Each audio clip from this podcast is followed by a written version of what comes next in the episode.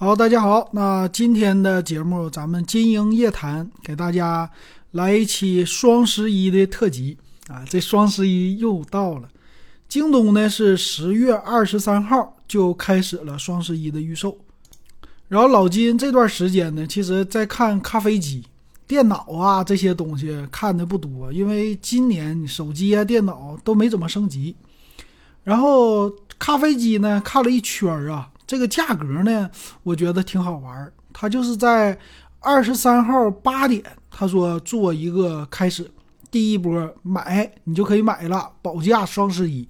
但是呢，我发现啊，到了二十三号、二十四号，它其实来回调价，二十三号还不是最低价，所以呢，其实现在也不是什么太好的一个购买的时机，还可以等待。所以借着这个呢，咱们录双十一的节目还是来得及的。正好呢，这两天也有听友问老金说：“老金，你给推荐推荐手机呀？你给说说电脑啊？”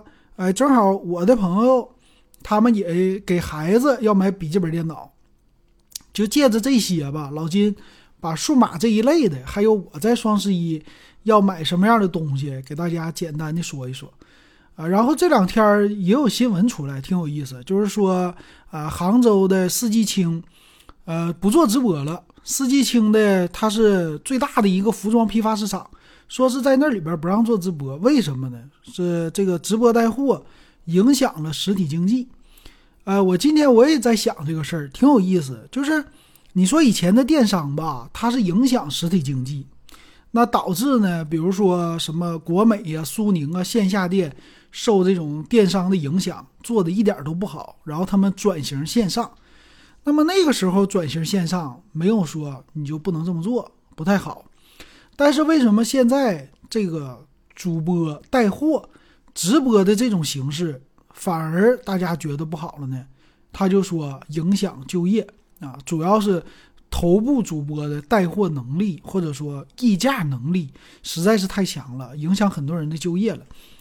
呃，这个未来这件事儿是怎么走啊？我就不知道了啊。